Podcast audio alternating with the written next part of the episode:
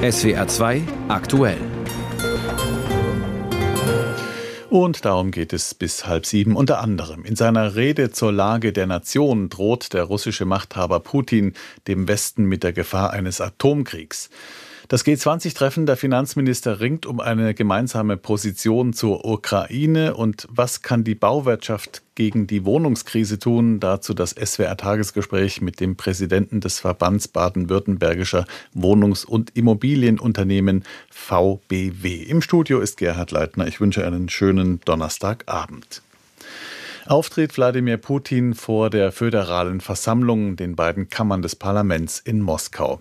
In seiner Rede zur Lage der Nation warnt der russische Präsident den Westen vor dem Einsatz von Bodentruppen oder von Truppen in der Ukraine. Die Konsequenzen eines solchen Schrittes wären tragisch, sagt Putin. Russland verfüge über Waffen, die Ziele im westlichen Territorium treffen könnten. Wörtlich sprach er von einsatzbereiten Nuklearstreitkräften. Moskau-Korrespondent Björn Plaschke fasst zusammen zusammen. Der Tod von Oppositionsführer Alexei Nawalny war kein Thema und auch nicht Transnistrien. Aber Präsident Wladimir Putin hat mit seiner Rede an die Nation im Westen wieder die Sorge ausgelöst, dass ein Atomkonflikt drohe. Er spielte auf Frankreichs Präsident Emmanuel Macron an, der lautstark über die Entsendung französischer Einheiten in die Ukraine nachgedacht hatte. Sie reden über die Möglichkeit, NATO-Truppen in die Ukraine zu entsenden. Wir kennen das Schicksal derer, die schon mal Truppen in unser Land entsandt hatten. Jetzt wären die Folgen für mögliche westliche Truppeneinsätze viel tragischer. гораздо более трагичным. Putin warnte also vor einem westlichen Truppeneinsatz in der Ukraine oder gar in Russland. Wie ich schon mehr als einmal gesagt habe, werden wir alles tun, um den Narzissmus zu vernichten und alle Aufgaben der speziellen Militäroperation zu lösen die Souveränität und Sicherheit unserer Bürger zu verteidigen. Die strategischen Nuklearstreitkräfte sind vollständig für den garantierten Einsatz bereit. Übertragen wurde Putins Rede landesweit im russischen Staatsfernsehen, in diversen Kinos und auf elektronischen Werbetafeln. Ein Hauptthema eben die militärische Spezialoperation, wie der Krieg Russlands in der Ukraine genannt werden muss. Die Verteidigung und Stärkung der Souveränität findet heute in allen Richtungen statt, vor allem natürlich an der Front, wo unsere Soldaten standhaft und selbstlos kämpfen. Ich danke allen, die jetzt für die Interessen des Vaterlandes kämpfen, die den Schmelztiegel militärischer Herausforderungen durchmachen, die jeden Tag ihr Leben riskieren. Das ganze Volk verneigt sich vor eurer Leistung Leistung und trauert um die Toten. Und Russland wird sich immer an seine gefallenen Helden erinnern. Für die gefallenen russischen Soldaten, die nach Putins Worten gegen den Narzissmus gekämpft hätten, legte er eine Schweigeminute ein. Dann fuhr er umso wortreicher einlullend fort. Die absolute Mehrheit der Menschen im Land unterstütze den Krieg in der Ukraine, so Putin, durch Zusammenhalt, Flexibilität der Wirtschaft, Spenden. Und er appellierte an sein Volk, weiterhin zusammenzustehen. Der Westen wolle die Entwicklung Russlands nur aufhalten. Wir werden niemandem erlauben, sich in unsere inneren Angelegenheiten einzumischen. Der sogenannte Westen mit seinen kolonialen Gewohnheiten und der Angewohnheit, auf der ganzen Welt nationale Konflikte zu schüren, versucht nicht nur unsere Entwicklung aufzuhalten, er braucht statt Russland einen abhängigen, verblassenden, sterbenden Raum, in dem er tun und lassen kann, was er will. Dem müsse Russland etwas entgegensetzen, einen eigenen Weg, ausgehend von den russischen Traditionen und Werten und der russischen Familie. Und das war ein zweiter Schwerpunkt in Putins insgesamt etwas mehr als zweistündigen Rede, die russische Familie. Putin versprach Unterstützung für Familien mit vielen Kindern. Die Familie an sich sei ein Wert. Großfamilien zu schaffen solle Strategie bleiben und Norm werden mit Finanzhilfen wie Steuererleichterungen und günstigen Krediten. Geld zieht immer, insbesondere vor einer Präsidentenwahl, die in Russland in zwei Wochen ansteht. Putin zielte in seiner Rede schon ab auf die kommenden sechs Jahre und gerierte sich gleichzeitig als gerechter Kriegsherr und als Landesübervater, als Superpatriarch Russlands. Aus Moskau war das Björn Blaschke über Wladimir Putins Rede zur Lage der Nation vor der föderalen Versammlung, den beiden Kammern des russischen Parlaments. Bundestagsabgeordnete warnen davor, sich von den martialischen Worten des russischen Präsidenten unter Druck setzen zu lassen. Das Ziel seiner Drohung ist, dass die westlichen Staaten ihre Unterstützung für die Ukraine einstellen, sagte zum Beispiel der grünen Außenexperte Anton Hofreiter. Weitere Reaktionen hat Birte Sönnigsen. Viele Fachpolitiker sind sich einig. Der Westen darf sich nicht vom russischen Präsidenten einschüchtern lassen. Ja, das ist eigentlich mehr vom Gleichen. Das haben wir vom Diktator im Kreml schon öfter gehört. Sagt FDP-Verteidigungspolitiker Markus Faber bei Welt TV. Heute vor zwei Jahren hat er die Alarmbereitschaft der Nuklearstreitkräfte nach oben gesetzt. Jetzt diese Drohung. Bisher ist ja zum Glück nie etwas passiert. Das liegt für Faber auch an der Besonnenheit des Westens. Doch Putin scheint genau hingehört zu haben, als Frankreichs Präsident Macron den Einsatz von westlichen Bodentruppen in der Ukraine nicht ausgeschlossen hat. Bundeskanzler Olaf Scholz hatte schon vor Putins Rede Macrons Idee erneut eine klare Absage erteilt. Als deutscher Bundeskanzler werde ich keine Soldaten unserer Bundeswehr in die Ukraine entsenden. Die NATO ist und wird keine Kriegspartei. Dieses Mantra wiederholt der Kanzler unermüdlich. Die Angst davor, dass der Nachschub für die Ukraine ausbleibt, scheint bislang größer als die vor einem Atomschlag. Der außenpolitische Sprecher der SPD, Nils Schmid, hält Putins Drohung für wenig glaubwürdig. Putins Rede zeige bloß die übliche Drohgebärde gegen den Westen. Und für Anton Hofreiter von den Grünen ist klar, dass Putin mit seiner Drohung dafür sorgen will, dass westliche Staaten die Ukraine nicht mehr unterstützen. CDU-Verteidigungspolitiker Henning Otte macht sich auch Sorgen darüber, dass Russland auf neue Raketen setzen könnte. Der Hinweis auf neueste Technik bei den ferngelenkten Raketen. Hier müssten wir uns als Verteidigungsbündnis darauf einstellen, dass Putin weitermachen wird. Womit wir bei der zweiten Debatte wären, die den Kanzler seit Monaten begleitet. Umso aktueller bleibt für uns eine notwendige Entscheidung, auch für die Lieferung von Taurus-Raketen, damit der russische Angriff gestoppt werden kann. Doch der Kanzler bleibt dabei. Er will keine Taurus an die Ukraine liefern. Aus seiner Sicht ist das Risiko zu groß, dass Deutschland damit zur Kriegspartei werden könnte. Während die Debatte um die Unterstützung der Ukraine weitergeht, wächst die Sorge, dass sich der Krieg ausweiten könnte. Hintergrund ist eine Bitte von prorussischen Separatisten in Transnistrien. Diese hatten gestern Russland um Schutz gebeten. Transnistrien ist ein Gebiet an der Grenze zur Ukraine, das sich von Moldau abgespalten hat und international nicht anerkannt ist. Die Bitte aus Transnistrien erinnert daran, wie Russland den Angriff auf die gesamte Ukraine vorbereitet hat. Damals hatten auch zunächst prorussische Separatisten Moskau um Hilfe gebeten. Auch um eine Ausweitung des Krieges zu verhindern, fordern viele Verteidigungspolitiker, die Ukraine weiter zu unterstützen. Es müsse alles getan werden, damit die Ukraine den Krieg gewinnt, um Putin zu stoppen. Reaktionen waren das auf die Putin-Rede zur Lage der Nation, in der er dem Westen gedroht hat, unter anderem auch mit nuklearen Waffen. Aus Berlin war das ein Bericht von Birte Sönnigsen. Finanzminister Lindner und seine Amtskollegen aus den G20-Staaten setzen sich dafür ein, dass in der Abschlusserklärung des Treffens in Sao Paulo der russische Krieg in der Ukraine Erwähnung findet. Beim Treffen vor einem Jahr in Indien konnten sich die Finanzminister nämlich nicht auf einen gemeinsamen Text verständigen. Deswegen sind die Erwartungen groß. In erster Linie geht es bei dem Treffen natürlich um die weltweit schwierige Wirtschaftslage. Aus Sao Paulo berichtet Martin Polanski. Wie viel Zusammenarbeit kann es überhaupt derzeit geben? Diese Frage bestimmt das Treffen der Finanzminister und Notenbankchefs der G20 in Sao Paulo. Die großen G7-Industrieländer des Westens sind hier, die wichtigsten Schwellenländer wie Brasilien, Südafrika oder Indien und auch China sowie Russland. Zwei Jahre nach dem russischen Großangriff auf die Ukraine steht in Sao Paulo wieder die Frage im Mittelpunkt, ob überhaupt eine gemeinsame Abschlusserklärung möglich ist. Vor einem Jahr in Indien kam sie nicht zustande. Deutschland und die G7-Länder drängen darauf, dass Russlands Krieg in der Ukraine Erwähnung findet, was Russland und China nicht wollen. Es könne kein Business as usual geben, betont Bundesfinanzminister Christian Lindner in Sao Paulo. Denn auch wenn wir Notenbanker und Finanzminister sind, äh, wir sind hier auch Vertreterinnen und Vertreter der Werte unserer Länder und wir sind Anwälte der internationalen regelbasierten Ordnung und deshalb sind diese Fragen hier angesprochen worden. Auch Bundesbankpräsident Joachim Nagel betont, dass die geopolitische Lage das Treffen in Sao Paulo überschattet. Auch die Notenbankchefs der G20-Staaten sitzen in Brasilien mit am Tisch. Wir diskutieren hier über Ungleichheit, Armutsbekämpfung und all diese Themen. Und im gleichen Atemzug sitzt natürlich Russland mit am Tisch. Und wir wissen, dass dieser zerstörerische Krieg in der Ukraine weitergeht.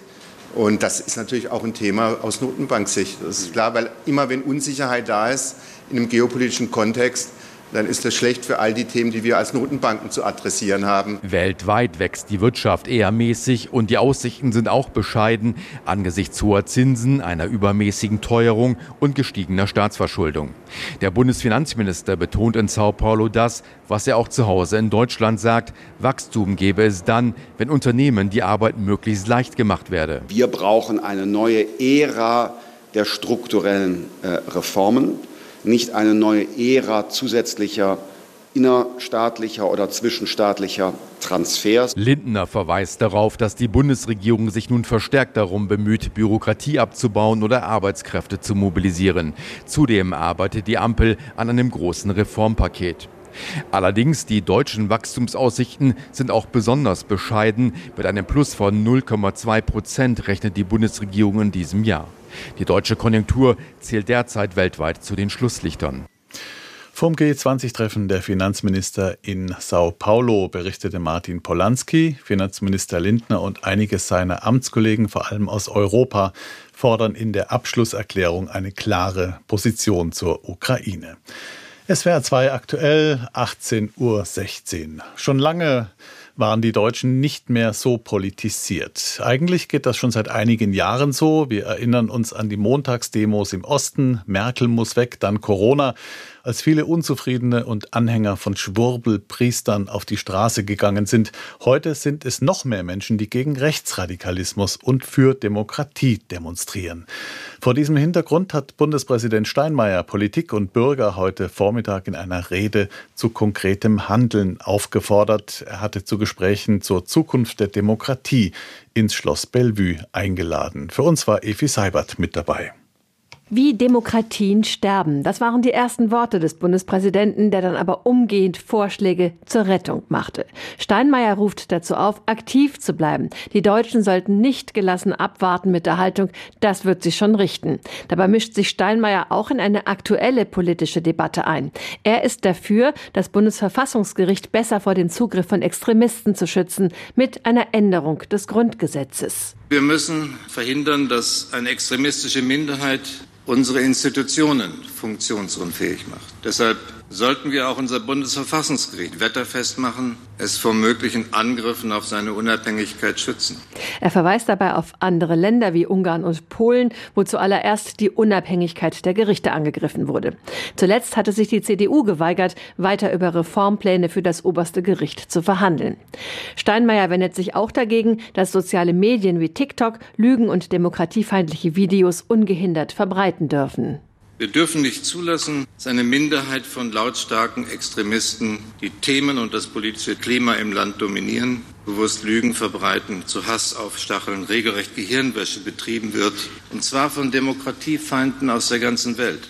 Und Steinmeier möchte mehr Schutz für diejenigen, die sich im Alltag für Demokratie einsetzen, von ehrenamtlichen Bürgermeistern bis zu Bundestagsabgeordneten. Steinmeier findet es inakzeptabel, wenn gegen Volksvertreter Gewalt ausgeübt wird. Unsere Parlamente, unsere Regierungen, unsere Bürgermeister, auch wenn sie vielleicht nicht jeden Tag alles richtig machen, sie sind nicht etwas Fremdes, die da oben, sondern sind in einer Demokratie legitimiert durch Wahlen und tragen Verantwortung auf Zeit sagt Bundespräsident Steinmeier heute bei Gesprächen zur Zukunft der Demokratie im Schloss Bellevue. Er hatte dorthin eingeladen und meine Kollegin Effi Seibert war für uns mit dabei und keiner anderen Partei, und damit bleiben wir beim Thema, schlägt derzeit so viel Ablehnung entgegen wie den Grünen wie die gewaltsamen Demonstrationen beim abgesagten politischen Aschermittwoch in Biberach gezeigt haben. In manchen Teilen der Bevölkerung sind die Grünen regelrecht zum Feindbild geworden. Eine schwierige Situation für die Partei und ihre Mitglieder. Auch in Baden-Württemberg, wo sie dank Ministerpräsident Kretschmann viele Jahre besonders erfolgsverwöhnt waren. Jetzt müssen die Grünen zum Teil mit offenen Anfeindungen umgehen. Mehr von Landespolitikkorrespondent Knut Bauer aus Stuttgart. Hass und Hetze haben sich erst im Internet breit gemacht. Inzwischen erleben Grünen-Mitglieder wie die Landtagsabgeordnete Cindy Holmberg dies auf offener Straße auch ganz direkt. Ich war auf einem Fest mit einer Freundin unterwegs, die mit zwölf Jahren aus Kamerun hierher kam, Diplom-Ingenieurin ist, einen sehr guten Job in der Automobilzulieferung hat und wurde dort massiv angegangen, dass ich Deutschland kaputt mache und mich nur um so Gesocks kümmere. Meistens sind es Worte, mitunter wie in Bio Biberach auch taten. Bundesweit gab es im vergangenen Jahr auf Mitglieder der Grünen mehr als 1200 Angriffe. Auf AfD-Mitglieder waren es knapp 500. Auch die Landtagsabgeordnete Swantje Sperling stellt fest, dass die Grünen mehr und mehr zum Feindbild geworden sind. Wir hatten jetzt Stände, da gab es Leute, die zu uns gekommen sind, äh, behauptet, Ricarda Lang würde drei Millionen verdienen und über ihr Aussehen ausgelassen. Das erleben wir schon regelmäßig. Vor Parteiveranstaltungen in ihrem Wahlkreis Weiblingen informiert sich die 40-Jährige mittlerweile in einschlägigen Social-Media- und Internetkanälen, ob sich mögliche Störer angekündigt haben. Wir haben Tage davor alle eindeutigen Telegram-Gruppen durchsucht, weil wir einfach natürlich wirklich auch Sorge haben, was da passiert. Früher konnte man immer, wenn man Veranstaltungen macht, damit rechnen, wie die enden. Das kann man jetzt, glaube ich, sehr schlecht und immer weniger. Dass die Grünen derart angefeindet werden, hängt zum Teil mit ihrer führenden Rolle in der Klimapolitik zusammen. Um den Klimawandel zu stoppen, braucht es Veränderungen, doch dazu sind viele Menschen angesichts der vielen Krisen offenbar nicht bereit.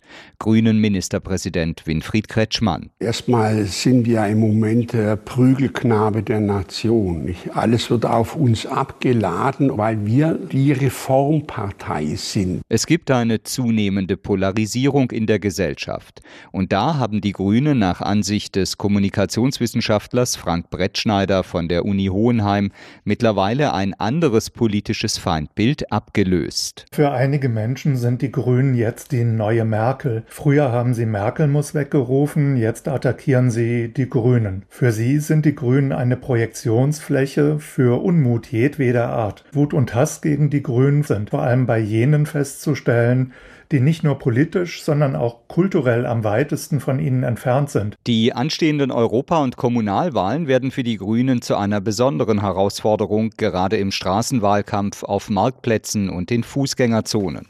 Um die Kandidaten auf schwierige Situationen vorzubereiten, will sie die Partei in Sachen Deeskalation schulen.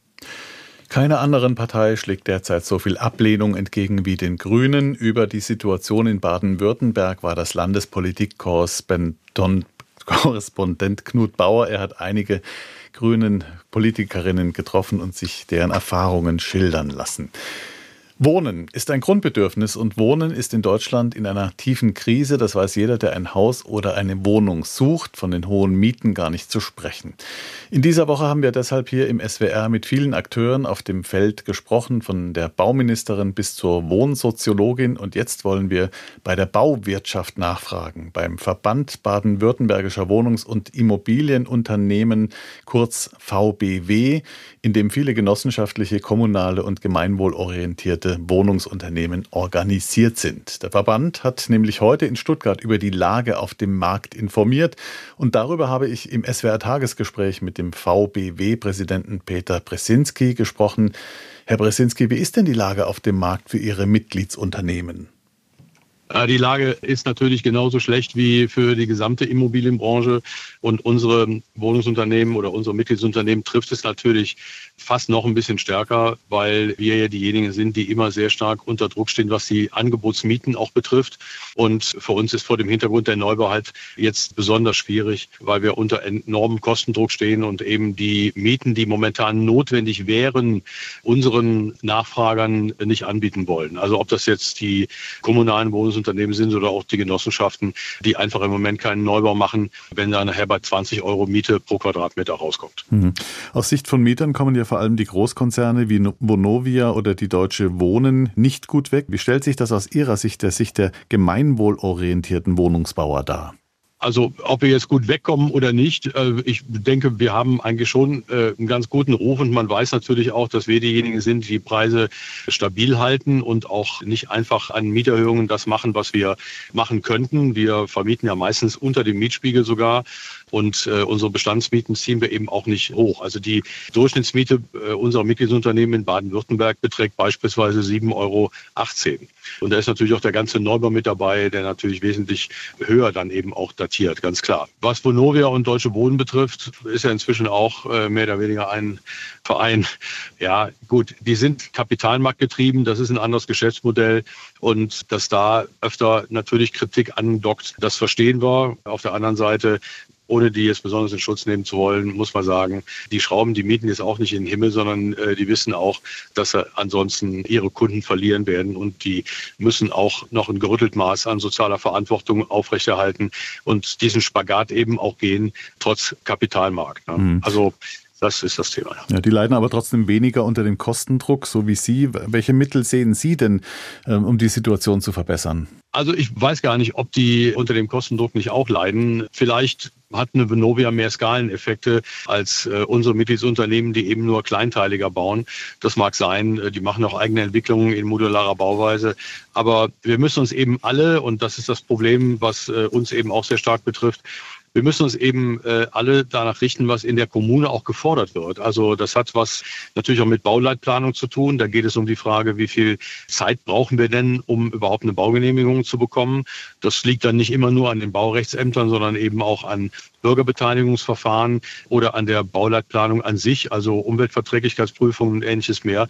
Da geht vieles eben auf die Zeitschiene und ähm, je mehr wir das auf der Zeitschiene haben, desto eher kommen wir natürlich mal an einen Punkt, wo die Rahmenbedingungen sich verschlechtern, wie wir das jetzt erlebt haben in den letzten ein bis anderthalb Jahren, wodurch dann Projekte auch gestrichen oder geschoben werden. Mhm. Und in der Situation befinden wir uns jetzt. Also wir brauchen im Grunde genommen eine Verbesserung der Rahmenbedingungen und eine Beschleunigung des Wohnungsbaus. da geht es auch um Fördermittel, aber nicht nicht nur. Es geht auch um Bürokratie. Es geht auch um die Frage, wer eben auch wirklich alles wie lange mitreden darf, bis endlich mal mit einem Bau begonnen werden kann. Die Probleme gibt es ja schon lange. Sie haben vor etwas mehr als einem halben Jahr in einem Positionspapier Forderungen an die Politik aufgestellt. Wurden die denn erfüllt? Nein, kann man jetzt leider so nicht sagen. Die Politik tut sich natürlich schwer, gewisse Dinge zurückzudrehen, die man jetzt mal eingeführt hat. Also beispielsweise äh, Bürgerbeteiligungsverfahren. Da ist ja auch die kommunale Ebene autark. Ne? Das, das kann ja jede Kommune auch machen, wie sie es für richtig hält. Und das ist nicht nur eine Landesangelegenheit. Also das ist mal das eine. Also insofern sind wir bisher nicht an den Punkt gekommen, wo wir wirklich irgendwas beschleunigt haben. Wir reden jetzt über eine Anpassung der Landesbauordnung. Da sind jetzt Maßnahmen Maßnahmen vorgesehen, die dafür sorgen sollen, dass es schneller geht. Äh, Stichwort digitale Bauakte und Genehmigungsfiktion. Es bleibt aber natürlich abzuwarten, ob jetzt nur durch die Einführung einer digitalen Bauakte, wodurch man natürlich erstmal Papier spart, um es mal ganz platt zu sagen, dann dahinter auch der Prozess dann funktioniert, der das alles beschleunigt. Dafür brauchen mhm. wir nun mal trotzdem Mitarbeiter, denn das macht jetzt noch nicht die KI auf den Baurechtsämtern, sondern das müssen die Menschen eben noch machen.